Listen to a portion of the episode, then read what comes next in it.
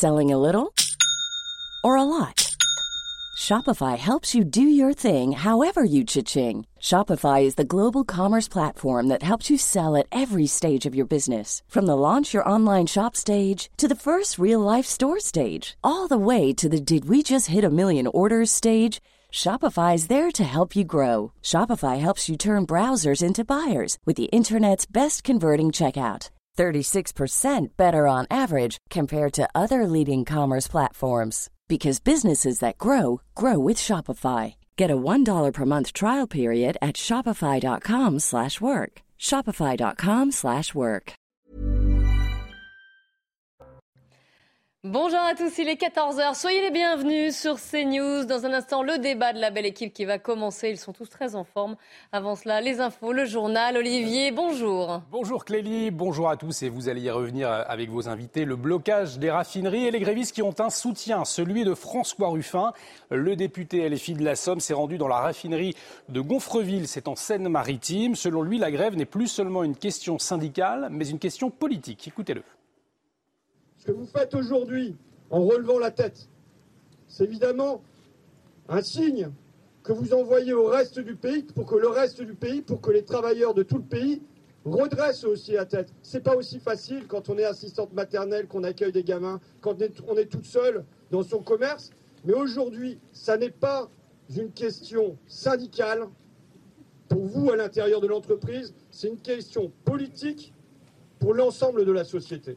Et avec l'envolée du prix du fioul, des particuliers ont décidé d'attendre le plus longtemps possible avant de faire le plein pour l'hiver. Certains fournisseurs de fioul, eux, décident même de suspendre leur vente pour ne pas pénaliser leurs clients. Euh, voyez ce reportage dans le Lot-et-Garonne, signé Jérôme Rampenou et Antoine Estève.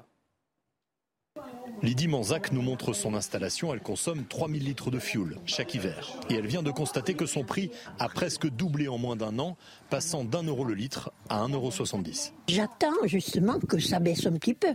La grève, je pense, va cesser un jour ou l'autre. Alors, tant que j'ai un peu de réserve, je préfère attendre que, en espérant que, que ça baisse.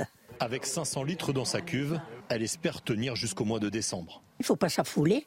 Il vaut mieux vivre sur ses réserves et puis attendre des jours meilleurs, enfin, en espérant qu'il y en aura. Le fournisseur de fuel de Lydie a décidé de stopper ses ventes. Il ne livre plus les particuliers tant que le prix n'a pas baissé. Alors c'est une démarche euh, un peu militante. Euh, on fait beaucoup de pédagogie par rapport à nos clients en leur disant d'abord de vérifier euh, leur stock. L'avantage du fuel, c'est un produit que l'on stocke et la plupart de nos clients ont aujourd'hui suffisamment de stock pour démarrer la saison d'hiver. Il faut qu'on les amène à cette réflexion. Mais une fois qu'ils sont dans la réflexion, ils le comprennent. Aucun client ne s'est plaint pour le moment. Ils espèrent des prix moins élevés avant l'hiver. Quant aux professionnels comme les agriculteurs, ils sont toujours livrés en fioul. Ils ont une ristourne gouvernementale de 15 centimes par litre. Au volet judiciaire à présent, le procès du crash du vol Rio-Paris au tribunal correctionnel de Paris. Hier, les premiers experts sont venus témoigner. La justice leur a demandé d'enquêter sur les causes de la catastrophe aérienne. Je vous le rappelle, qui a fait 228 morts. C'était le 1er juin 2009. Selon les experts, la responsabilité des pilotes est en cause. Voyez les détails avec Noémie Schulz. Le premier expert, ingénieur de formation, se montre très critique envers les pilotes. Ils ont, selon lui, commis une série d'erreurs qui ont conduit au crash. La première ayant été de ne pas éviter la zone de turbulence cette nuit-là. Le tribunal insiste sur le gel des sondes Pitot qui a privé les pilotes d'informations sur la vitesse de l'avion pendant près d'une minute. De façon assez péremptoire, l'expert l'assure. La sagesse, quand il se passe quelque chose comme ça, c'est de ne toucher à rien. Si le copilote n'avait pas tiré sur le manche, il ne se serait rien passé du tout. L'avion était stable. Une charge très violente contre l'équipage qui heurte certaines familles de victimes et à laquelle le collège d'experts qui lui succède ne s'associe pas du tout. Ces trois anciens pilotes chevronnés insistent sur le sang-froid de l'équipage qui dialogue et applique la procédure jusqu'au dernier moment. Le problème, explique l'un d'eux, c'est qu'ils ont des informations à l'inverse de la réalité. C'est l'incompréhension qui domine. Surtout que les pilotes doivent prendre des décisions au milieu d'alarmes qui se déclenchent, s'arrêtent, repartent pour prendre la mesure de cet environnement sonore saturé, indispensable à la manifestation de la vérité. Le tribunal a décidé de diffuser l'enregistrement des boîtes noires. Les proches des disparus pourront donc entendre les derniers échanges des trois pilotes, mais pas la presse. Un huis clos a été ordonné pour éviter tout risque de fuite. Nous ne voulons pas d'une guerre mondiale. Ce sont les mots euh, d'Emmanuel Macron publiés sur Twitter ce matin, un tweet rédigé en anglais, alors que Vladimir Poutine rencontre aujourd'hui son homologue turc Recep Tayyip Erdogan. La Russie qui attend une offre de médiation turque, Recep Tayyip Erdogan qui vient de défendre ses liens économiques avec la Russie lors de cette rencontre. Et dans un instant, retour du débat dans la belle équipe avec Clélie Mathias et ses invités. Mais avant l'instant musique, le public la connaissait sous le nom de Christine on the Queen, mais il faut désormais l'appeler Redcar. L'artiste revient avec La chanson du chevalier, un titre qui s'accompagne d'un clip original. Je vous laisse le découvrir. Votre programme vous est présenté par Médicis, spécialiste de la retraite des indépendants et entrepreneurs.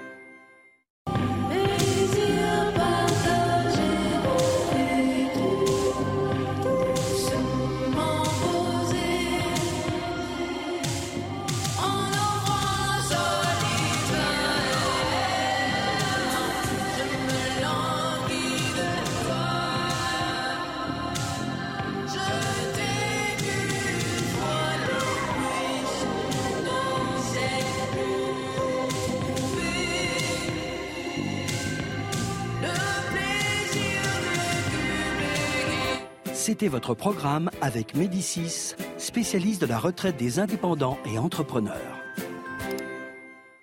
La belle équipe, le débat, on est ensemble jusqu'à 15h30. Je vous ai réveillé, Marc. Je viens de laisser mon vélo. Vous étiez obligé de le prendre aujourd'hui. Ah oui. À vos côtés, Yvan Rioufol, soyez le bienvenu. Bienvenue également à Jean-Claude Dacier qui nous accompagne aujourd'hui. Roger Carucci, on est ravis de vous accueillir, sénateur. Vous êtes le président du groupe LR au Sénat. Non, non, non, le président du groupe LR, c'est Bruno bah, Retailleau. Je suis bah oui, premier vice-président. Premier président, mais, suis en plus, j'ai eu un doute sur le. C'est vrai. Ne mettez pas en difficulté avec Non, mais elle a un côté de vin, rassurez-vous. Peut-être Si, si, si, on en est. Là. On anticipe. C'est vrai, mais Pardon, excusez-moi, j'ai même pas lu mes fiches et je faisais ça de voilà euh, en improvisation totale et ce fut une erreur. Et puis Eric de Ritmaten, journaliste économique à CNews, toujours, ça c'est bon, ça n'a pas changé. Il n'y a pas d'autres projets. L'émission aujourd'hui, on verra peut-être. Émission largement donc consacrée à la crise des carburants qui perdure malgré les réquisitions et les gestes de la part de, Total. Nous serons sur place, vous allez le voir. Hein, nos équipes euh, CNews est mobilisée. Jeanne Cancard est à la raffinerie des Sceaux de Port-Jérôme. Régine Delfour au dépôt de Gennevilliers. Mickaël Chaillot à la raffinerie Total de Donge en Loire-Atlantique. J'aurais aimé qu'on les voit visiblement. Ce n'est pas possible. Ah, ah, voilà, Jeanne, Régine et peut-être Michael aussi.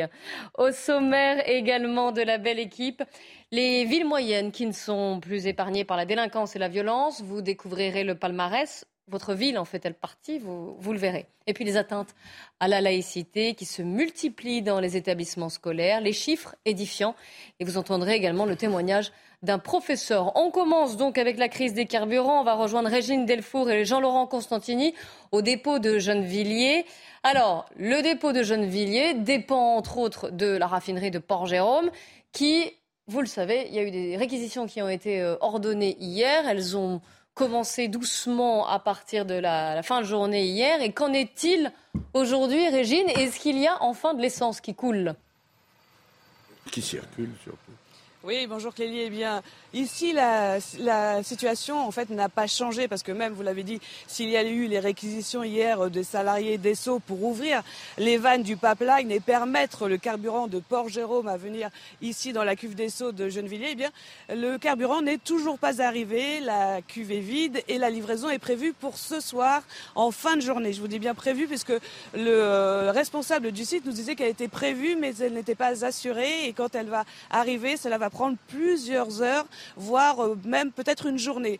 Alors sur ce site pétrolier de, de Gennevilliers, il y a plusieurs cuves, ce qui explique ce balai de camions-citernes que nous voyons euh, toutes les 10 minutes. Il y a des allées-venues, ils viennent se ravitailler puisque ces cuves sont, elles, alimentées par d'autres raffineries.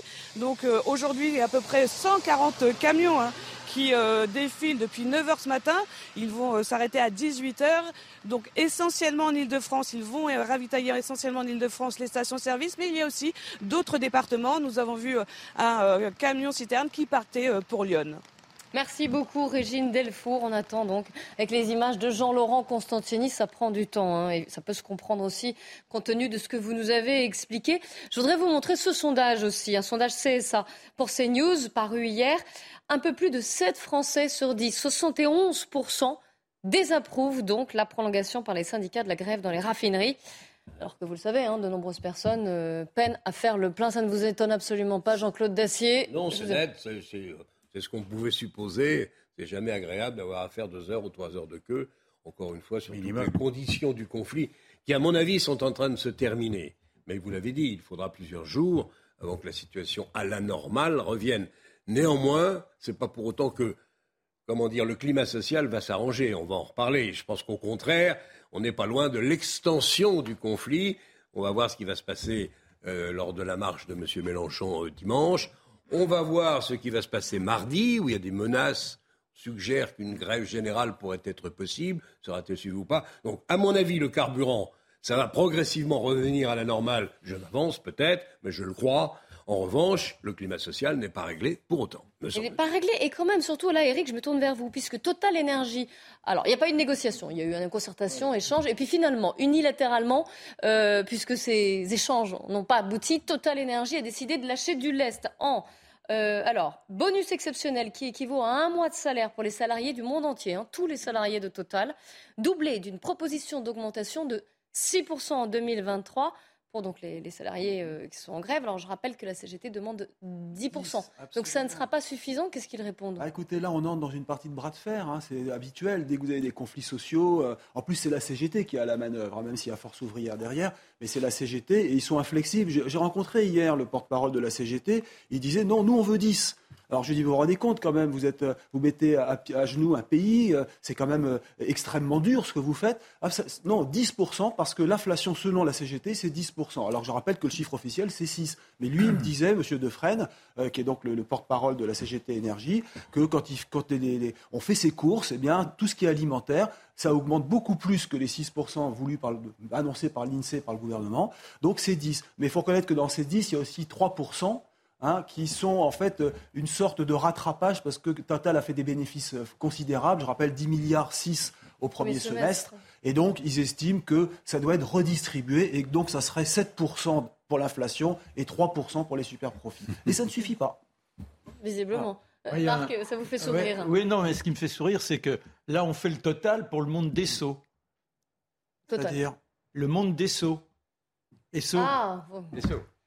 Les Esso à Gennevilliers, le- voilà, vous voyez ce que je Oui, veux ça y dire on a compris. Mais non, mais il faut essayer de s'amuser de temps en temps, parce que dans ce monde, sinon on va, on va pas C'est pour ça réussir. que vous souriez. avant Oui, même oui, oui, le- parce que, parce que Je oui, les comprenais pas, je voyais crispations. votre sourire depuis le début de l'émission. Je sais ce qu'il a en tête. Voilà, ça m'est venu comme ça. Mais après, la logique de la CGT, j'ai préparé un édito pour ce soir, à toujours l'histoire, et la CGT naît en 1906 de façon radicale à Amiens, où ils se sont réunis, et pour savoir quelles seront les stratégies radicales, on est en 1906. Et c'est là que l'on vote le syndicalisme révolutionnaire. C'est-à-dire qu'ils partent du principe, mais il faut se remettre dans le contexte de l'époque, où les conditions de vie de l'employé sont extrêmement pénibles, où on meurt de travailler trop précocement, les conditions également du quotidien, et toujours est-il qu'on part du principe qu'on ne peut pas obtenir une amélioration du quotidien sans changer profondément le monde, donc sans abattre le capitalisme. Voilà le fondement même de, de, Un de, esprit de ce qui est la radical réf- et que l'on retrouve en 2022 encore. Oui, oui, parce que ça, re- reste la référence Alors, pour la CGT. Signe euh, d'espoir de sortie de crise quand même, puisqu'on vient de l'apprendre, la grève est levée à la raffinerie Esso ExxonMobil de Fos-sur-Mer, dans le sud de la France, selon la CGT donc, que vous nommiez, et la direction. Donc une raffinerie qui devrait reprendre le travail. Roger Carucci, comment vous regardez euh, euh, ce mouvement déjà Et puis le rôle de la CGT quand même, parce qu'on on y vient. Bah, c'est pas très nouveau. La CGT, ça vient d'être dit, est beaucoup plus politisée que les autres syndicats. Euh, Dans le cas d'ailleurs des Sceaux, je précise et je rappelle que les syndicats majoritaires ont signé un accord avec la direction. Donc le blocage par la CGT et des syndicats minoritaires, c'est un blocage illégal, soyons clairs. Donc la réquisition Je sais qu'il y a des recours. C'est ce que j'allais dire. La justice n'a pas encore tranché. Hein. Mais, euh, oui, mais d'accord. Mais ça, le recours a lieu. Mais il n'empêche que le gouvernement, et là-dessus il a raison, s'appuie sur le fait que dans la mesure où il y a un accord majoritaire entre la direction et les syndicats, tout blocage chez SO est illégal. Après, chez Total, c'est vrai que la direction de Total a tardé à rentrer dans la négociation. Et c'est vrai que le problème, c'est ce débat dans ce pays qui, qui devient fou. On dit euh, Total a fait des bénéfices faramineux. Alors tous les types qui travaillent chez Total disent bah, pourquoi j'ai pas ma part Donc forcément, D'ailleurs, ils se sont arrêtés à 10, ils auraient pu dire 15. Euh, Pendant dire, non, mais euh, à, partir de là, si vous dites ma société a fait 10 milliards de bénéfices, mais ce n'est pas sur le travail de ceux qui travaillent avec légitimité. Chez, Total, ce sont les cours mondiaux qui ont évidemment explosé, mais la, la réalité, c'est que ça nous ramène au débat sur les super profits, ça nous ramène à un certain nombre de débats. La vérité aujourd'hui, c'est qu'un certain nombre de groupes politiques espèrent une étincelle pour faire exploser à Alors vous visez la NUPES euh, oui, pas, oui, enfin. on a vu euh, Mathilde Panot hier, le soutien de Jean-Luc Mélenchon, François Ruffin qui s'est encore déplacé à la dans une raffinerie. Quand il commence à dire vous avez raison, quelles que soient vos demandes, même si vous êtes minoritaire, faites des blocages, bah, ils espèrent une espèce de mai 68 revue et corrigée pour secouer le gouvernement. Donc la réalité, c'est que on s'en fout de bloquer le pays, on s'en fout de savoir et on demandera à savoir combien les grèves ont coûté à l'économie du pays. Parce que combien d'artisans, combien de commerçants, combien de salariés vont perdre énormément d'argent dans les jours qui viennent ou dans les jours qui sont passés, et eux, comment ils sont indemnisés, on n'en sait rien. Sans compter, si vous me permettez, hein, qu'on apporte du carburant bah, de Rotterdam, d'Amsterdam, d'Anvers ah au prix fort. 50% de carburant en plus en 15 jours. Yvan Rioufol. Moi, je crois, je l'ai déjà dit hier, que l'on assiste à un monde révolu. Je crois que c'est un monde agonisant, celui d'un pouvoir syndical qui pense pouvoir parler au nom de la France entière. On voit bien que cette grève par procuration qui, était, qui pouvait se vérifier dans les grèves précédentes ne fonctionne plus, puisque vous l'avez dit vous-même, plus de 70% des Français ne se reconnaissent pas. Déjà, On fait, ils approuvent la prolongation du mouvement. Oui, bah, enfin, ils ne se reconnaissent pas dans ce mouvement-là. Et en tout cas, ils, ils désapprouvent également la prolongation, parce qu'ils sont les premières victimes. C'est-à-dire que les Français sont les premières victimes de cette opération politique. C'est une opération politique qui est menée par la CGT. Alors, une opération corporatiste bah, et, une opération, politique, et une opération... Non, non ah, comme l'a rappelé, comme rappelé quand même un, un syndicat ne devrait pas faire de politique. C'est un syndicat qui fait de la politique et qui va manifester dimanche, précisément pour essayer de réactiver le grand soir, avec euh, de la part de la NUPES une, sorte de promotion de sa propre image qui a été très écornée ces derniers temps avec les affaires Katnins, etc. Donc euh, je, je, dénie à ce syndicat de pouvoir représenter la colère française, mais en même temps j'observe au moins deux maladresses. D'abord de la part du gouvernement et du président. D'abord de la part du président d'avoir pris le risque de dire que la semaine prochaine ce conflit s'arrêterait. Je crois que c'est le meilleur moyen pour essayer de le ah, contredire de la part de ceux qui veulent, qui le détestent, de lui faire montrer que ce n'est pas lui qui est le maître des horloges. Et puis une déclaration qui a été faite par Mme Borne, la Première ministre, qui a dit que toutes les entreprises qui le peuvent doivent également augmenter les salaires. Et je pense que là, c'est un feu, un feu vert donné officiellement par le gouvernement à toutes les revendications, en effet, syndicales qui pourront se multiplier. Et il va falloir que le gouvernement s'interroge de savoir si tout le monde augmente les salaires, pourquoi est-ce que les fonctionnaires ne sont pas non plus augmentés. Donc on est là, je pense qu'il y a là un terrain propice à, une inflammation générale. Autre actualité, je voulais annoncer dans le sommaire, on reparlera évidemment de cette euh, crise des carburants, hein. mais euh, c'est ce chiffre, 313 signalements, parce que maintenant on les a euh, de manière régulière tous les mois, le ministère a, relancé, qui a recensé 313 signalements dans les écoles, collèges, lycées en septembre. 904 au, deuxième trimestre 2022. Euh, une hausse par rapport à la moyenne du premier trimestre 2022, c'était 627. Donc si on, si on compare tous, tous ces chiffres sur les atteintes à la laïcité. Et je voudrais vous faire écouter ce témoignage qui a été recueilli par nos équipes. Charles Baget, Thibault Marcheteau. C'est un, professeur au lycée Georges Brassens d'Evry-Courcouronne qui a reçu des menaces. Écoutez-le. bon, je vais, je vais essayer de, de la lire. L'émotion est encore vive. Ce professeur d'histoire-géographie peine à lire la lettre qui lui a été envoyée à son lycée ce lundi matin. On va lui faire une Samuel Paty à lui et son père, le vieux rabbin sioniste. Cinq lignes qui ont bouleversé la vie de cet enseignant. On va s'occuper de lui à la sortie du lycée. Et celle de sa famille. C'est très violent parce que ça me touche personnellement dans mon identité privé. Et ça me touche en tant que professeur, puisque il y a le nom du, collègue, donc c'est pour faire mal aussi. Ce courrier apparaît en effet presque deux ans jour pour jour après l'assassinat du professeur Samuel Paty. C'est une lettre qui n'est euh, pas envoyée à n'importe quel moment, donc euh, oui, ça, ça interroge et ça, ça met dans une, une angoisse voilà, certaine. Malgré la peur, ce professeur a voulu prendre la parole. Bien sûr, il y a une forme d'omerta, mais que s'imposent aussi eux-mêmes les professeurs. Des menaces euh, quotidiennes, même si elles sont silencieuses, latentes, ça finit par peser sur les professeurs. Et euh, oui, je crois qu'il faut vraiment qu'il y ait une prise de conscience. Ce professeur nous l'assure, son envie d'enseigner reste intacte.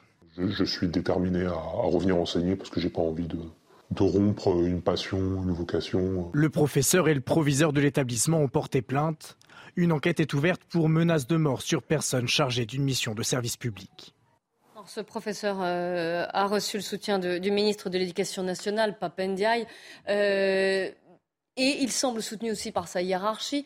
Mais quand même, c'est glaçant. Vous avez entendu, euh, Roger Carucci, ce, témoignage sur ce que vit cet homme qui est dans la peur maintenant. Je vais vous dire, ça ne m'étonne pas. Ça fait des années qu'on dit l'enseignement de la Shoah est impossible dans un certain nombre d'établissements les atteintes à la laïcité se multiplient. La provocation, les provocations se multiplient partout et pas seulement en Ile-de-France ou dans les zones très métropolitaines, maintenant un peu partout dans le pays. Systématiquement, on nous répond oui, oui, mais euh, les autorités académiques font des signalements, etc. Combien y a-t-il de sanctions? Combien y a-t-il en réalité de traitement jusqu'au bout de ces affaires? Très peu, parce qu'on dit attention, il ne faut pas trop toucher à l'équilibre à l'intérieur des établissements. Je suis désolé, la laïcité, moi j'y crois. L'enseignement laïque, j'en suis un, des produits et j'ai été dans une autre période inspecteur général de l'éducation nationale. Ce qui se passe en ce moment dans l'éducation nationale est inadmissible et on attend vraiment des sanctions. Jean-Claude bah, espérons que le choix du président de la République en désignant le ministre euh, est un bon choix et qu'il va savoir, lui qui est très sensible. Vous dites ça sérieusement Vous parlez sérieusement quand vous dites ça Il y a peut-être un brin d'ironie, c'est à vous de décider. Mais c'est pas ce que je voulais dire sur l'essentiel. Le ministre a, semble-t-il, semble-t-il décidé de confier au directeur d'établissement la responsabilité de savoir à quoi exactement ils ont affaire. C'est-à-dire de savoir si ces jeunes gens ou jeunes filles qui s'habillent avec des habits musulmans de nature religieuse ou qui peuvent témoigner d'un engagement religieux. C'est au directeur d'établissement de faire son enquête et de voir si véritablement ces jeunes gens et jeunes filles sont des religieuses qui se cachent ou en tout cas militent pour la religion musulmane ou non, s'ils ont mis ce vêtement un peu par hasard. On croit rêver. Et si on pense que c'est avec des décisions comme ça qu'on va faire progresser la laïcité, quelle je crois moi aussi, mais je la crois, je la crois sérieusement, hélas, euh, bousculée, pour ne pas dire menacée. Hein, mais si on pense que c'est avec ce type de mesures qu'on va trouver les bons résultats, ça m'étonnerait. Yvan Rieffol.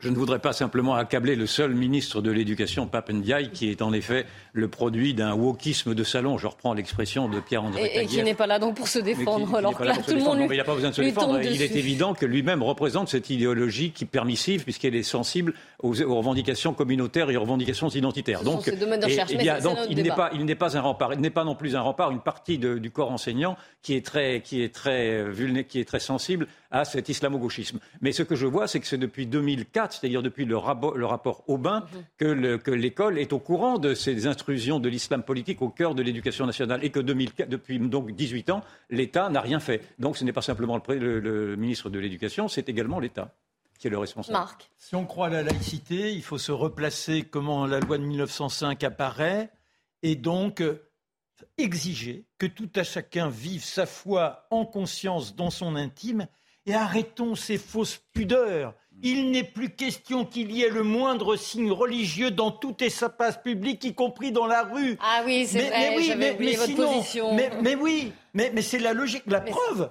J'ai écrit un livre là-dessus il y a cinq ans. La laïcité dévoilée. Voilà, et, et je disais déjà, jusqu'où ira-t-on? Et là, aujourd'hui, vous en êtes aux garçons qui portent la tenue religieuse. Ça montre bien qu'il y a une volonté, il faut rappeler à tout à chacun qu'il y a un devoir d'assimilation. L'assimilation, c'est accepter la définition d'un mot, de se replacer dans un contexte historique, savoir pourquoi la laïcité a abouti à une loi. Une loi, c'est une rigidité pour que les uns et les autres puissent être dans la liberté, mais qu'ils sachent se rencontrer en dehors de toute appartenance. Juste un mot là-dessus. Très rapide, s'il vous plaît, parce qu'on est déjà en débord. Le ministre de l'Éducation précédent était très laïque. La ministre de l'Enseignement supérieur était très laïque. Les deux ont été écartés du gouvernement. Absolument. Allez, on, petite pause et puis on reparlera évidemment de, de la crise des carburants. Je vous rappelle qu'à l'instant, et on l'a appris en tout début d'émission, donc la grève a été levée à la raffinerie Esso ExxonMobil de Fosse-sur-Mer. Restez bien avec nous sur CNews.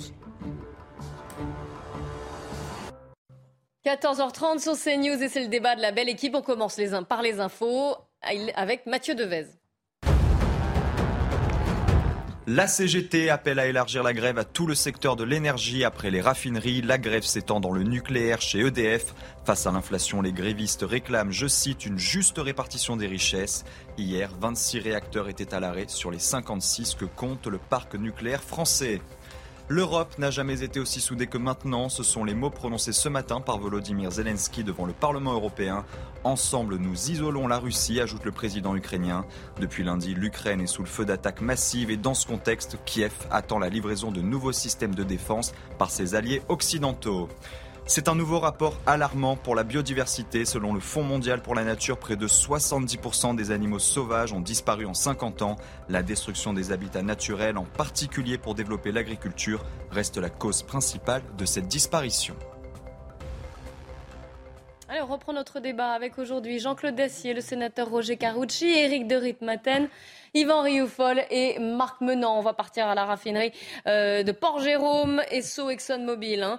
Jeanne Cancard, vous êtes sur place. Alors, on va en parler, hein, puisque cette raffinerie, euh, euh, c'est dès hier que les réquisitions ont commencé. Mais surtout, on vient d'apprendre, Jeanne, que la raffinerie de Fosse-sur-Mer dans le sud, qui est une raffinerie également ExxonMobil, levait la grève. Alors, qu'en est-il à Port-Jérôme? Est-ce qu'elle pourrait suivre le mouvement impulsé par Fosse-sur-Mer? Eh bien, Clélie, compliqué à dire pour le moment puisque les salariés sont en ce moment même réunis lors de l'Assemblée générale de 14 heures qui n'est toujours pas terminée. Ces salariés qui vont décider ou non justement de la poursuite du mouvement.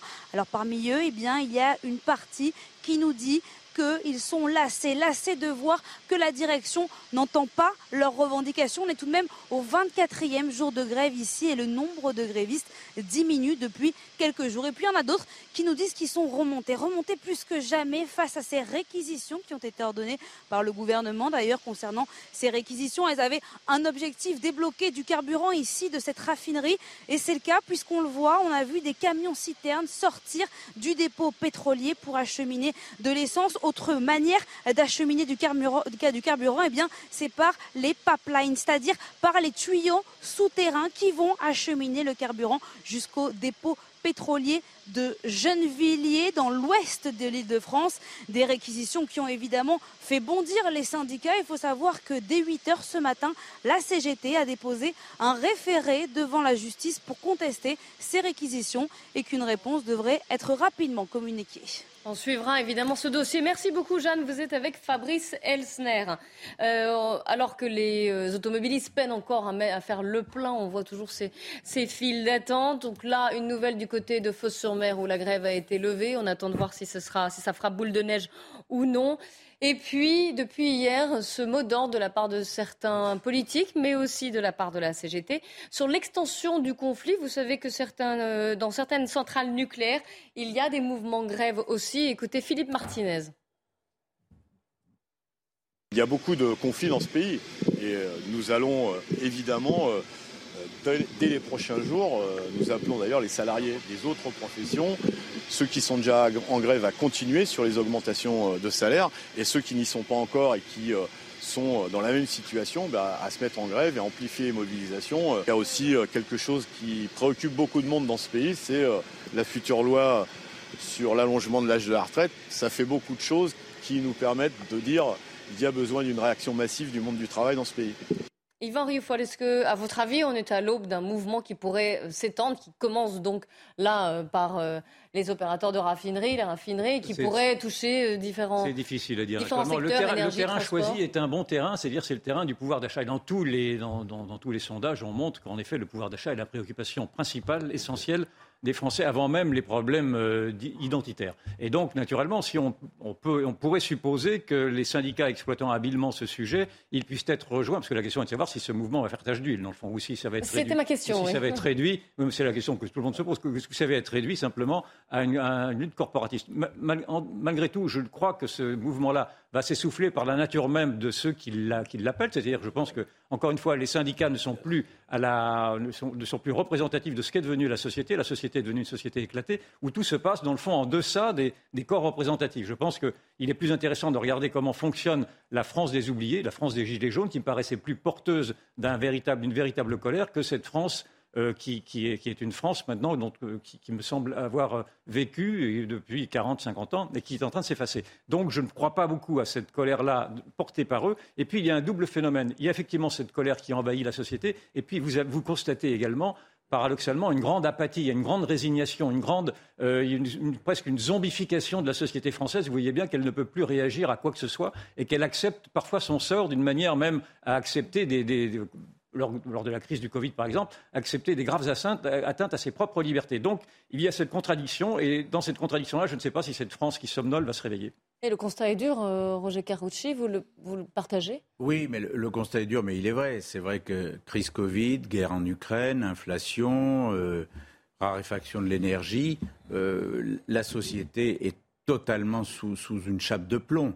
Donc c'est extrêmement difficile. Qui plus est, dans le cas précis, nous assistons à une lutte Martinez termine son mandat, donc il y a surenchère à l'intérieur de la CGT pour savoir qui lui succède.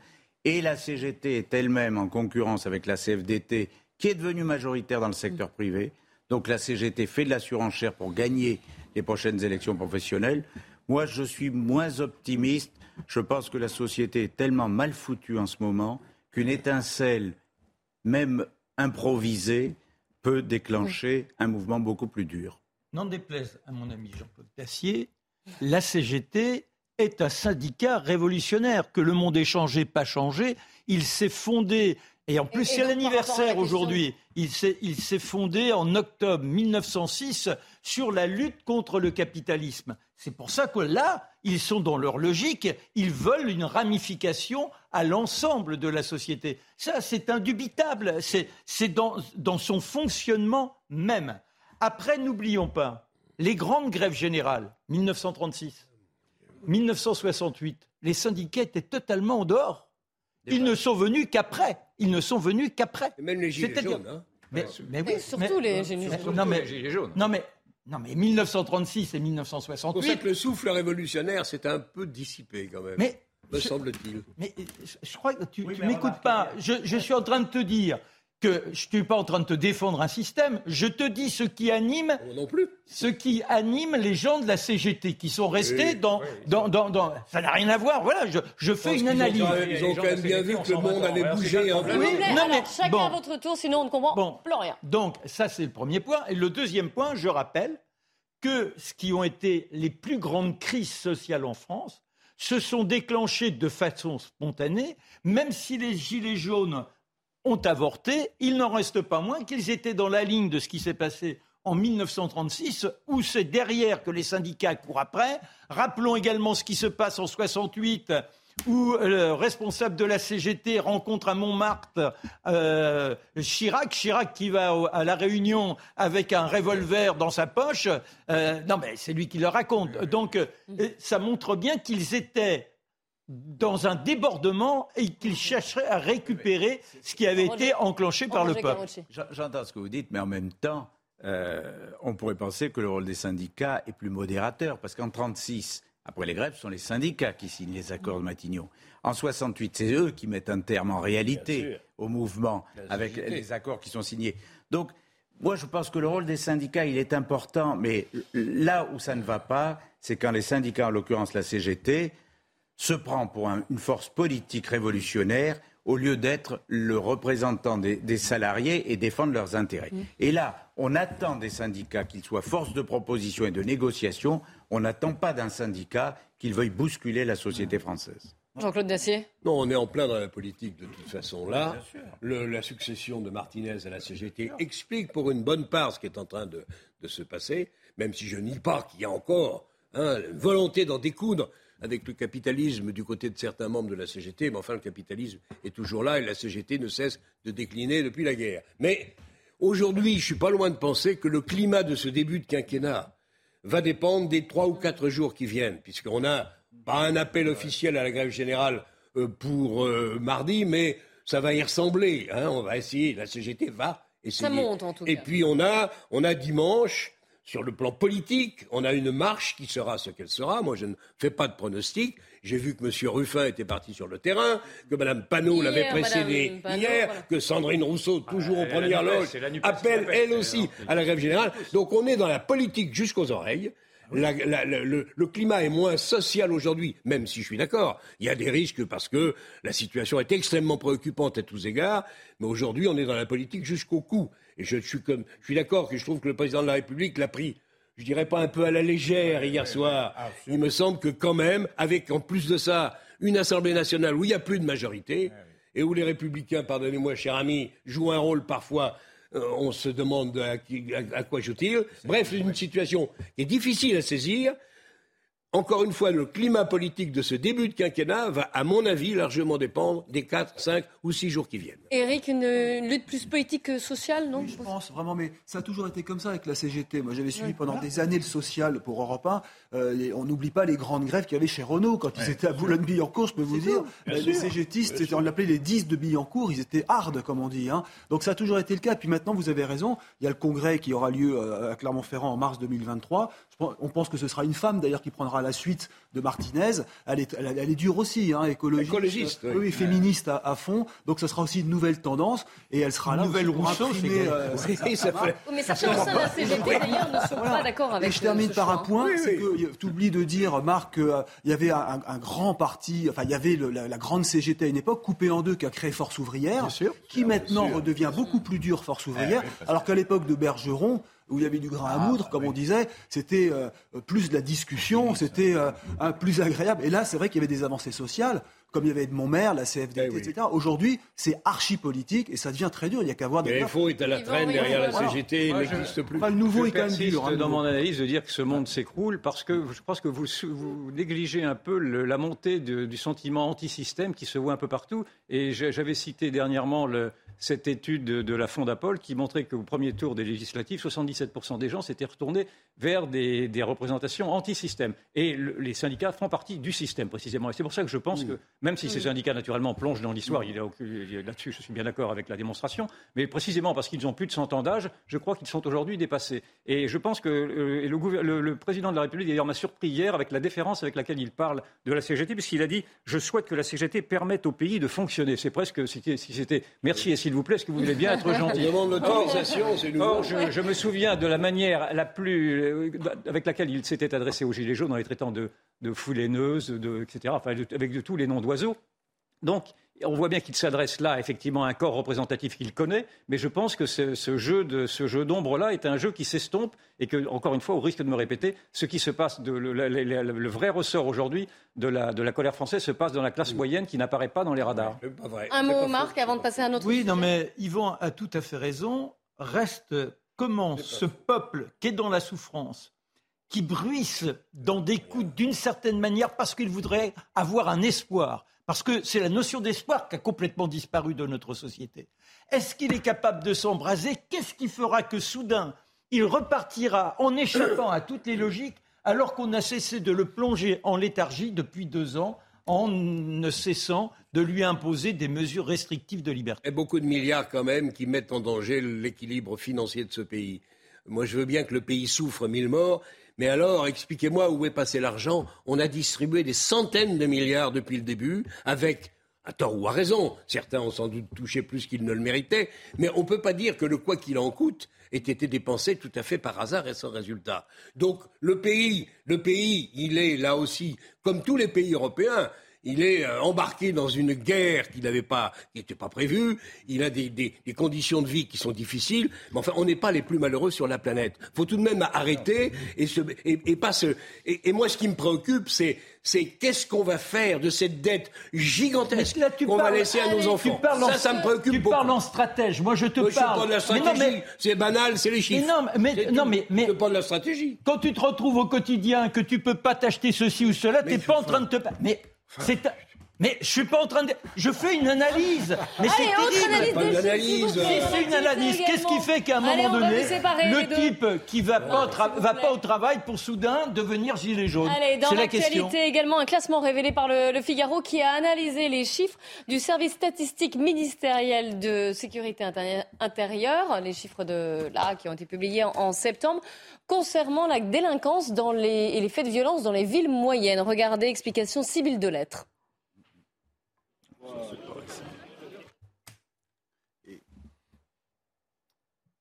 Ah, Valenciennes, Montbéliard ou encore Agde, autant de villes moyennes où le nombre d'agressions, coups et blessures volontaires dans l'espace public sont parmi les plus nombreuses, au coude à coude avec des villes de la banlieue parisienne comme la Courneuve. Des chiffres en nette augmentation depuis 2017, par exemple à Roubaix, 588 faits ont été recensés en 2021, soit 59,5 pour 10 000 habitants, contre 39 pour 10 000 habitants en 2017. Le désengagement de l'État est pointé du doigt. On peut parler euh, d'une sous-estimation par l'État, mais il y a eu surtout une forme d'aveuglement par rapport à des nouvelles formes de délinquance qui aujourd'hui se sont installées partout. On voit se reconstituer une culture de banlieue, on pourrait dire, c'est-à-dire d'une criminalité organisée. Une flambée de délinquance dans les villes moyennes qui concerne aussi les cambriolages. Sur le podium, Rézé, dans la périphérie de Nantes, ou encore Résine, près de Bordeaux. Et il ne s'agit là que des faits portés à la connaissance des autorités et transmis à la justice.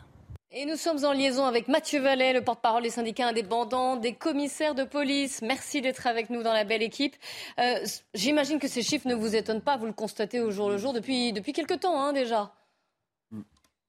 Oui, vous avez raison de souligner, c'est pas nouveau. hein. Depuis euh, plusieurs années, on constate que l'ensauvagement a gangréné tout le territoire français. On n'est pas plus en sécurité à Marseille qu'on est en sécurité à Montluçon ou à Alençon ou encore à Cavaillon dans le Var, dans le Vaucluse, pardon, où finalement on voit bien que les voyous n'ont plus de frontières, n'ont plus de limites et que les trafics de stupéfiants avec les règlements de compte qu'on peut connaître dans la cité phocéenne, qu'on peut connaître en banlieue parisienne ou encore à Lyon ou à Lille, bah, désormais font office aussi dans ces petites et moyennes villes. Donc les policiers ne faiblissent pas en termes d'interpellation. Effectivement, par contre, on a un ensauvagement de la société qui est sur tous les territoires et malheureusement les voyous ne font plus la différence entre les campagnes et les villes. Et d'ailleurs, on a mis beaucoup d'argent dans la rénovation urbaine, dans la sécurité des cités, des grands quartiers, des grands ensembles difficiles. Il faut pas oublier ces ruralités, ces villes moyennes, ces villes périurbaines où on a une grande partie de nos compatriotes qui y habitent et qui subissent la même violence, la même délinquance et les mêmes cambriolages que dans les grandes villes désormais où avant ils étaient plus ou moins protégés. Aujourd'hui, c'est plus le cas. Comme vous les appelez, euh, quel est leur profil? Est-ce qu'il a évolué au cours des années? Ah bah les voyous auxquels font face euh, les gendarmes ou les policiers dans les petites ou moyennes grandes villes, c'est les mêmes que celles qu'on côtoie dans les grandes agglomérations et dans les cités. D'ailleurs, les voyous, les grands voyous, les voyous, les dealers du quotidien l'ont bien compris. Aujourd'hui, avec le pilonnage des points de deal, avec une intensification des opérations de police dans les quartiers, dans les cités, on voit bien qu'ils déportent leur activité de délinquants dans les petites et moyennes villes qui sont évidemment beaucoup moins surprotégées que les grands ensembles. Donc, il faut qu'on s'adapte, il faut que les forces de police s'adaptent, c'est ce qu'elles font en permanence. On fait des voyous et on voit bien que la police judiciaire, par exemple, est primordiale parce que des voyous qui font des règlements de compte dans les cités nord de Marseille, ce sont les mêmes qui vont à Cavaillon, qui vont à Avignon, qui vont à Toulon, qui vont à Nice. Et il n'y a pas de frontière administrative, il n'y a pas de frontière, euh, si j'ose dire, euh, de territoire pour ces voyous qui feront de l'argent quoi qu'il en coûte, pour reprendre une expression consacrée qu'on connaît bien. Euh, Pour enrayer le phénomène, si je vous suis, qu'est-ce qu'il faut plus de, plus de moyens, plus de, plus de force de l'ordre, justement? Non, malheureusement, euh, je vais encore une fois pas me faire que des amis, mais moi je suis là pour dire les choses. Euh, la justice, c'est le parent pauvre, c'est le parent qui blesse dans notre système d'interpellation, dans notre système euh, de la chaîne pénale pour pouvoir mettre hors état de nuire ces personnes qui pourrissent le quotidien des gens, que ce soit en bas des tours, que, que dans les campagnes, que dans les petites et moyennes villes ou dans les villages. Donc si vous voulez, tant qu'on n'aura pas des mesures fortes et elles ne sont toujours pas présentes, que ce soit des peines minimales qui soient données pour ceux qui agressent les gendarmes, les élus, les pompiers, on voit bien que dans la ruralité, dans les territoires les plus éloignés, on a de plus en plus d'élus qui sont proches de leurs concitoyens et qui souffrent finalement de ces voyous qui les agressent, qui leur crachent dessus, qui les fracassent. Il faut en fait que la justice, elle passe aussi dur avec les voyous des villes qu'avec les voyous de campagne. Et c'est bien pour ça qu'entre le manque de moyens et certains magistrats qui, par idéologie, ne mettent pas ces voyous dans les prisons, eh ben ils continuent à faire des victimes dehors. Et malheureusement, les victimes ne se limitent plus aux portes des grandes villes ou dans les grandes agglomérations. Aujourd'hui, elles sont dans les campagnes et dans les petites et moyennes villes dont on parlait dans votre reportage. Est-ce que vous pensez que la réforme de la police judiciaire qui est en train d'être mise en place peut aider justement à, à juguler cette euh, nouvelle violence, même si, vous nous l'avez dit, elle n'est pas nouvelle. Ça fait quelques années qu'on constate que la violence s'est euh, déplacée vers les villes moyennes et vers les campagnes. Est-ce que justement le fait de, euh, dire, réorganiser à l'échelon départemental les effectifs de PJ, est-ce que ça peut aider? D'abord, je suis toujours étonné qu'on va changer un outil qui marche. La police judiciaire, c'est euh, beaucoup d'activités. C'est à Marseille euh, un criminel sur deux qui fait des règlements de compte, qui est identifié et présenté à la justice. C'est 90% euh, des affaires dont elle a connaissance et qu'elle traite qui sont résolues. Donc, moi, je suis toujours étonné qu'on veuille changer et modifier ce qui fonctionne. Ensuite, la réforme actuelle, elle n'est pas bonne parce qu'elle oppose les policiers entre eux. C'est à l'heure de faire croire qu'on a des policiers privilégiés qui seront en police judiciaire et qu'on aurait les premiers de cordée qui sont en sécurité publique. La police judiciaire, actuellement, elle a une compétence qui va sur toute une zone, alors que demain, on veut la contenir à un département. Le ministre nous dit qu'il nous entend et qu'il veut changer ça, mais il y a encore beaucoup de choses à évoquer. Est-ce que demain, les affaires qu'on ne fera plus faire à la police judiciaire, mais qu'on fera faire euh, en lieu et place à d'autres policiers seront traitées comme c'est le cas avec autant de rapidité, de célérité et d'efficacité telle que la police judiciaire le permet aujourd'hui, je ne le pense pas. Aujourd'hui, on a besoin d'un dialogue social avec notre ministère de tutelle pour faire une réforme qui améliore le service public aux Français et qui ne se fait pas contre les policiers, parce que je rappelle que couper des têtes, comme ça a été le cas avec le patron de la PJ marseillaise, eh ben ça euh, coupe pas les problèmes. Et d'une certaine manière, on a un gouvernement sur ce sujet qui va aller trop vite. Donc il faut prendre le temps de la discussion. Vous n'étiez pas pour. Il est bien pour la réforme, mais pas la sienne, pas celle-là. Exactement. Roger Carucci. Non mais, euh, je termine. Non mais je termine par là. Mais bien sûr que vous savez que la police, c'est l'administration qui se réforme le plus dans toutes les administrations. Ah bah, Et d'ailleurs, on le fait souvent, on le fait souvent sans difficulté. Quand il a fallu s'adapter à la criminalité, quand il a fallu s'adapter à des voyous qui aujourd'hui ne, font plus de refus tempéré, mais qui littéralement percutent des policiers pour les tuer, on s'adapte. D'ailleurs, on s'adapte plus vite que parfois la législation. Et malheureusement, si j'ose dire. Mais maintenant, une réforme trop rapide, qui ne colle pas aux réalités du terrain, qui va désinguer des outils qui fonctionnent, ça peut pas être une bonne réforme. La bonne réforme, c'est celle d'écouter les syndicats qui représentent les policiers. Je vous rappelle que on a 86% mmh. des policiers qui sont syndiqués. Hein. Je pense que toutes les entreprises du privé, vous parlez de Total et SO, je pense que tout le monde nous envie dans le privé par rapport à notre taux de syndicalisation qui fait notre force. Et pour terminer mon propos, effectivement, nous on propose depuis un an et demi une réforme qui colle aux réalités du terrain, qui vise à mieux préparer et adapter la réponse policière aux délinquants auxquels on fait face. Maintenant, on est euh, les seuls couillons dans l'histoire parce que la justice, elle, pour l'instant, ne se réforme pas. on voit bien que. Roger Carucci, un, mot de commentaire, comme avec tout ce qui vient d'être dit. C'est pas tout à fait vrai. La justice aussi se réforme.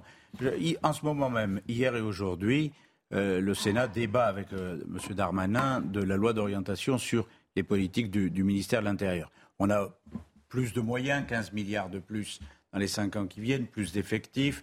Il y a effectivement cette réforme de la police judiciaire, mais sur la police judiciaire, pardon de dire, ils sont aujourd'hui 5500, il faudrait qu'ils soient 10 000. Ça attire moins qu'avant. Il faut trouver une solution. Alors peut-être que la solution de Gérald Darmanin n'est pas tout à fait la bonne, qu'il faut l'aménager, mais euh, la vérité, elle est à mi-chemin.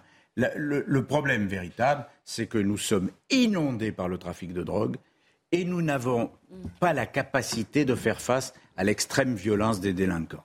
Et donc, nous avons besoin de plus d'effectifs, de plus de moyens, et nous avons besoin, je l'ai demandé hier, à ce qu'il y ait des assises commune de la police et de la justice, parce que ça suffit que les policiers disent les magistrats font pas le job, que les magistrats nous répondent hmm. La police. Il y a plus de dialogue entre eux. Il faut que vraiment. Courte pause, on reviendra sur ce sujet et puis bien sûr euh, nous parlerons de la crise des carburants qui euh, perdure et nous irons sur place d'ailleurs, nous irons à Donge en Loire-Atlantique qui est une raffinerie totale et on verra si, malgré, si les annonces de Total concernant les salaires ont un effet sur place. À tout de suite. Bonjour à tous, c'est News. Il est 15h, c'est la belle équipe, le journal pour commencer. Olivier de Kérenfleck. Rebonjour Clélie, euh, bonjour à tous. Et Omar Radat, désormais fixé sur son sort. Sa deuxième requête en révision a été rejetée. L'ex-jardinier de Guylaine Marshall avait déposé cette requête 28 ans après sa condamnation pour le meurtre dont il se dit euh, innocent. Je vous propose d'écouter son, son avocate. L'affaire Omar Haddad a été l'une des plus grandes erreurs judiciaires du XXe siècle. Aujourd'hui, c'est l'une des plus grandes erreurs du XXIe siècle. La commission d'instruction n'a pas suivi les réquisitions de Monsieur l'avocat général, a considéré qu'au motif qu'il y a eu peut-être de la pollution et peut-être effectivement que ces ADN n'auraient pas pu parler, considère que les ADN ne pouvaient pas être datés. Et la requête de M. Omar Haddad a ainsi été rejetée. La grève est donc levée sur le site euh, Esso ExxonMobil de Fos-sur-Mer dans les Bouches du Rhône. Le protocole de grève qui courait jusqu'à 13h aujourd'hui n'a pas été renouvelé. Le mouvement social avait été lancé il y a 17 jours pour euh, réclamer une augmentation de salaire. Et puis, euh, dans ce contexte de pénurie de carburant, eh bien, il existe des alternatives à la voiture pour ceux euh, qui n'ont plus d'essence à mettre ou qui souhaitent l'économiser. Notre journaliste a rencontré deux utilisatrices de covoiturage dans les Bouches du Rhône. Alors, si simple de covoiturer? Quelles contraintes Quels avantages? La réponse de Stéphanie Rouquier. Ce matin, Eve a récupéré Caroline à Coudoux en plein centre des Bouches du Rhône. Direction leur lieu de travail, à une trentaine de kilomètres de là. Je suis déjà très en stress, euh, je cherche déjà un peu de l'essence partout, je tourne dans les villes, mais euh, c'est très compliqué. Vous pas le covoiturage, pas de travail? Ah, honnêtement, euh, je pense que ouais, je viendrai en vélo, sauf que j'habite pas à côté, donc c'est pas évident, quoi. comment faire, je sais pas. Si Caroline a son plein d'essence, elle peut m'emmener, vice versa. Comme Eve et Caroline, de nombreux Français se tournent ces jours-ci vers le covoiturage. Les applications spécialisées dans les trajets domicile-travail enregistrent de fortes hausses d'inscriptions depuis le week-end dernier. Depuis qu'il y a la pénurie, c'est impressionnant. On pourrait remplir la voiture euh, deux fois. Un système D qui a tout de même ses limites. Si la crise dans les stations-service perdure, les conducteurs seront de moins en moins nombreux à pouvoir proposer leurs services. Nous ne voulons pas d'une guerre mondiale. Ce sont les mots d'Emmanuel Macron ce matin publiés sur Twitter. Un tweet rédigé en anglais alors que Vladimir Poutine rencontrait son homologue turc Recep Tayyip Erdogan. La Russie qui attend une offre de médiation turque, Recep Tayyip Erdogan, euh, qui a défendu ses liens économiques avec la Russie lors de cette rencontre. Et de son côté, le président euh, ukrainien Volodymyr Zelensky, lui, s'exprimait devant le Conseil européen au lendemain de nouvelles promesses d'envoi d'aide militaire de Londres et Paris. Volodymyr Zelensky a salué l'unité européenne. Écoutez-le. Nous voyons les résultats déjà historiques de ce dialogue entre Européens. Nous voyons que le résultat de ces actions a rendu l'Europe plus forte que jamais. Jamais dans son histoire, l'Europe n'a été aussi forte, aussi unie. Ensemble, nous isolons la Russie. Ensemble, nous la punissons pour ses actes de terreur et nous faisons peser sur elle le poids de la guerre. Et retour du débat à présent avec vous, Clélie Mathias et vos invités. Merci Olivier. Mes invités justement, Marc Menant, Yvan Rioufol, Jean-Claude Dacier, Roger Carucci et Eric de Ritmaten. On va commencer par la crise des carburants. On vient d'apprendre que la grève était reconduite sur l'ensemble des sites euh, touchés par le mouvement chez Total. Alors, on va sur place justement à la raffinerie de Donge en Loire-Atlantique retrouver Michael Chailloux. La grève a été euh, prolongée donc chez vous, euh, chez vous aussi. D'ailleurs, vous êtes avec un délégué CGT qui va pouvoir nous expliquer pourquoi. Oui, 45 minutes d'assemblée euh, générale ici en début d'après-midi avec euh, l'ensemble des personnels qui étaient euh, sur site aujourd'hui. Et cette décision, la grève est prolongée de 24 heures. Je suis avec David Arnaud qui est délégué CGT. Il y a eu deux propositions fortes de la direction ce matin. cette prime équivalent à un mois de travail pour tous les salariés et puis une négociation autour de 6% d'augmentation de salaire. Ça n'a pas été suffisant pour décider les salariés à lever le mouvement bah, Suffisant. Déjà, on, remercie à, la presse hein, et aux médias de nous avoir informés des propositions de Total. Parce qu'apparemment, maintenant, euh, Total souhaite négocier euh, par caméra ou par micro interposé et non pas comme ça doit se faire, c'est-à-dire autour d'une table en euh, entamant de réelles négociations. On trouve ce procédé absolument hallucinant. C'est encore une nouveauté chez Total Énergie en termes de dialogue social. Il n'arrête pas d'innover, mais en tout cas, ce qu'on peut constater, c'est que l'innovation, elle répond pas aux revendications des travailleurs et notamment des grévistes. Donc nous, on est bien sûr une négociation qui euh, conduirait à un rattrapage donc, de l'inflation sur 2022. Pour le moment, il n'y a aucun rendez-vous de prix À ma connaissance, il n'y a aucun rendez-vous de prix pour une ouverture de négociation réelle avec la direction. Euh, d'ailleurs, je crois que sur le communiqué de presse, il n'est pas fait état de 6%. Hein. Je pense que ça, c'est plutôt une conclusion qui a été tirée, euh, pour le coup, par les journalistes qui sont eux-mêmes obligés finalement de faire la négociation à la place des syndicalistes. bon, tout ça est finalement assez risible pour un groupe comme Total Energy où on, espérait, on imaginait en fait qu'il y avait des gens sérieux à la tête de ce groupe. Apparemment, c'est pas le cas. Stand-by donc pour le, pour le moment, le, mouvement euh, continue ici. Il y a un autre élément important euh, qu'on a appris en début d'après-midi, c'est la, fin de la grève euh, dans la raffinerie de, de Fos-sur-Mer. Alors c'est pas total, hein, c'est Exxon. Est-ce que ça c'est un élément qui, change quelque chose, qui va peser dans, votre mouvement Alors aujourd'hui, cet élément-là, il est tout frais. Hein.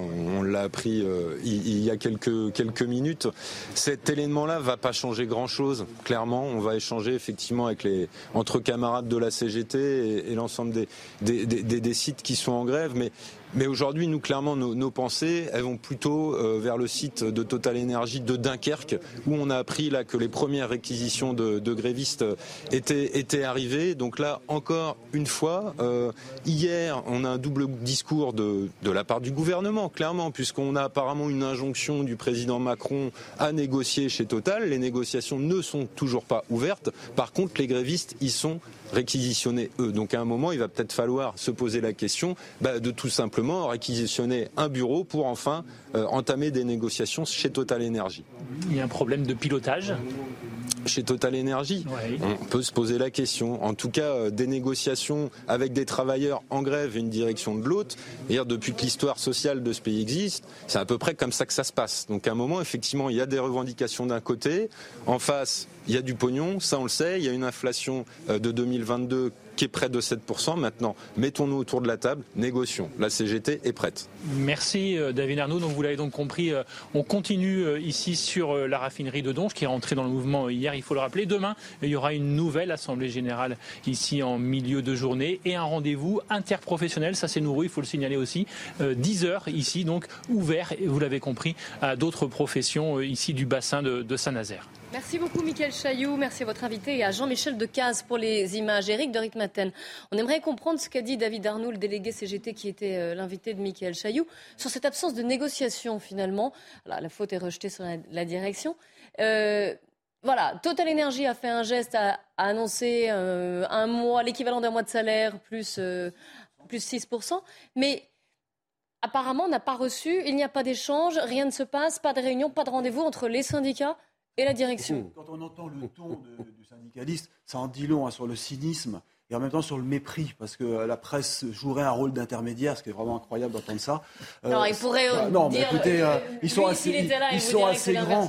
Quand on voit le nombre de, délégués syndicaux à la CGT qui existent, je pense qu'ils sont capables d'appeler, de se faire appeler par Total et vice versa. Là, écoutez, hier c'est très clair. Hein, Total nous a dit, en plus je suis pas le porte-parole de Total, mais Total nous a dit, euh, Total nous a dit on est prêt à rediscuter à la sortie de la réunion à Déjà hier, c'était à condition. c'était un échange. Non mais d'accord, mais après ils ont dit, et c'est Monsieur le, Defresne qui nous l'a dit, ils sont prêts chez Total à reprendre la discussion, à négocier, et sans doute ils auraient annoncé les fameux 6% de ce matin, si euh, les CGTistes levaient le blocage des livraisons et des expéditions. C'était euh, la, c'était la condition. Alors maintenant, le, jeune CGTiste l'a dit, euh, on se moque de nous, euh, on passe par la presse pour négocier, ce qui est entièrement faux. je pense que vraiment Total est prêt à faire un pas en avant. Hein. de toute façon, ils ont intérêt pour débloquer la situation.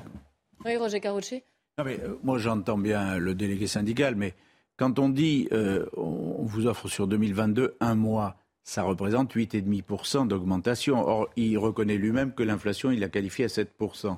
Si on dit 6% pour 2023, c'est au-dessus de ce qu'on imagine ou on attend comme inflation en 2023.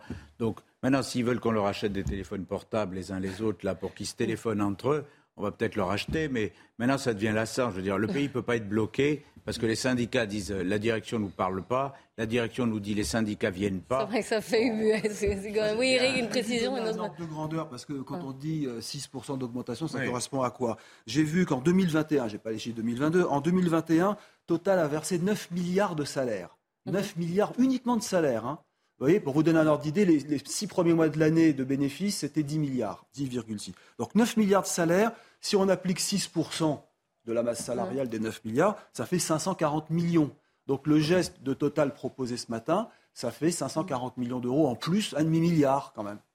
Yvan Riofol Moi, plus généralement, ce que j'observe et qui me semble intéressant, c'est que c'est le c'est l'énergie qui est au cœur de tous les conflits. Et je pense qu'il y a une image subliminale qui commence à apparaître dans ce conflit-là, c'est celui de Vladimir Poutine. C'est-à-dire que, de la... alors naturellement, euh, comparaison n'est pas raison, mais, euh, mais l'énergie, mais si, vous allez comprendre, l'énergie est déjà, va être au cœur, parce que là, pour l'instant, on n'a que les prémices de ce que nous allons connaître à Noël, avec la guerre en Ukraine, avec les conséquences de l'embargo et, de la, de la décision de Poutine, effectivement, de serrer les vis du pétrole et du gaz. Et donc, le, peu de pétrole que nous avons là, aujourd'hui, euh, qui n'a rien à voir avec le conflit en Ukraine, va s'aggraver avec euh, ce conflit posé par Poutine sur la guerre énergétique. Et j'observe qu'il y a une sorte de parallélisme avec la CGT qui mime un peu, dans le fond, ce chantage à l'énergie, qui est, qui est également celui que fait euh, porter le dirigeant russe, je ne sais pas si vous m'avez bien compris, dans mon parallèle. Et donc, et, donc, et donc, je trouve, je trouve que là, on s'affole pour l'instant de, ce qui, de ce qui se passe. Ça pourrait être pire si on rajoute la Russie. Ce sera pire. Ce sera pire. Ce sera pire dans deux mois, parce que dans deux mois, effectivement, là, les, les, les sanctions apparaîtront dans leurs effets les plus néfastes, parce qu'en effet, nous, tentons de sanctionner la Russie sans voir qu'en en, réalité, nous nous blessons nous-mêmes en nous, interdisant de recevoir du gaz, du pétrole et toute l'énergie qui venait auparavant et de la Russie ou en tout cas des pays, des pays voisins qui s'approvisionnaient en Russie. Donc ce que nous voyons là, c'est simplement un amuse-gueule. J'aimerais que vous écoutiez ce gérant d'une entreprise de sécurité qui a été euh, interviewé par CNews, qui est exaspéré évidemment par euh, ces blocages et pas seulement aussi. Il rejette la faute sur le gouvernement. Écoutez-le. Nos employés sont absolument dégoûtés. On a l'impression que c'est un que ce sont quelques nantis qui bloquent la France et euh, c'est absolument scandaleux. Mais ce que je comprends pas, c'est que le gouvernement n'ait pas anticipé des choses. Euh, l'essence est un bien stratégique et euh, je ne peux pas imaginer que dans les ministères, il n'y a pas des personnes qui élaborent des plans B, des plans C. Jean-Claude Dacier, je voudrais revenir sur deux choses sur lesquelles il dit. Déjà, des nantis qui bloquent la France par rapport au, salaire qu'on a évoqué. Et deuxièmement, ce manque d'anticipation du gouvernement. Oui, là-dessus, il n'y a pas de doute que le gouvernement a peut-être un peu tardé à prendre conscience de la menace. C'est que la direction de Total n'a pas fait beaucoup mieux. Et je ajoute même, si vous le souhaitez, je le disais déjà hier, mais je vais le répéter, que l'augmentation euh, spectaculaire, même si c'est sous forme d'action, consenti au PDG de Total n'est pas la chose la plus intelligente qu'il ait faite au cours de la décennie. C'est comme ça. Bon, maintenant, quand vous voyez le ton de ce syndicaliste jeune et dynamique de la CGT, alors que quand même, on est environné, comme Yvan vient de le dire, par une guerre à nos, à nos, à nos, à nos portes, par une crise économique qui est là, par une crise sociale qui menace. J'en oublie, je veux dire, et qu'il a l'air de ce ton méprisant pas un mot pour tous ceux qui sont kikines, et le mot est faible, dans les stations-service, sans parler des infirmiers, des conducteurs d'ambulance, des camionneurs, des conducteurs de cars. Je trouve que ce jeune homme fait de la politique d'une bien curieuse façon. Révolutionnaire, disais-tu? Ben, Ils ont une drôle de mine, les révolutionnaires de la CGT, aujourd'hui. Non, mais le propre... il rappelle l'histoire. Non, mais... ça va, j'ai dit ce que... Voilà. Je ne pas polémiquer. Marc, vous non, mais c'est extraordinaire, c'est que tu me fais... Non, parlons plus. Non, mais tu me fais comme si j'étais moi. Non, non, c'est un mot. C'est un mot pour finir, tu sais, c'est bien. Tu, voilà. Non, mais Marc, vous avez votre carte à la CGT. Voilà. Je n'ai fait que rappeler. Au fond, on est d'accord. Oui, on est d'accord. Eh mais ben, ce que je te demande de reconnaître, c'est la mentalité qui est la leur. Mais c'est bien sûr. Oui, non mais. Mais, cher ami, cher ami, c'est pas nouveau. La mentalité de la CGT, on la connaît hélas depuis longtemps. Ils se sont arrêtés un peu à l'après-guerre. C'est comme ça.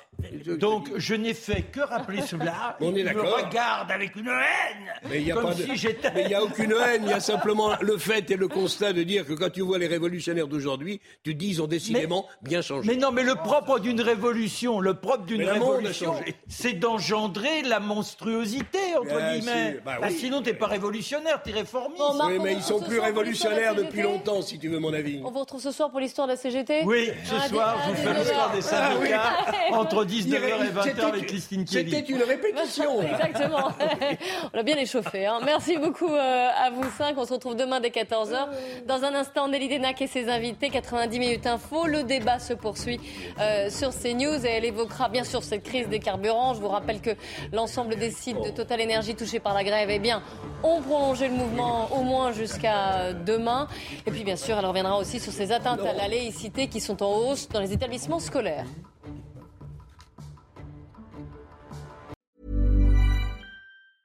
Hi, I'm Daniel, founder of Pretty Litter. Did you know cats tend to hide symptoms of sickness and pain? I learned this the hard way after losing my cat, Gingy. So I created Pretty Litter, a health monitoring litter that helps detect early signs of illness by changing colors, saving you money and potentially your cat's life. Pretty Litter is veterinarian developed, and it's the easiest way to keep tabs on your fur baby's health right at home. Go to prettylitter.com and use code ACAST for 20% off your first order and a free cat toy. Terms and conditions apply. See site for details.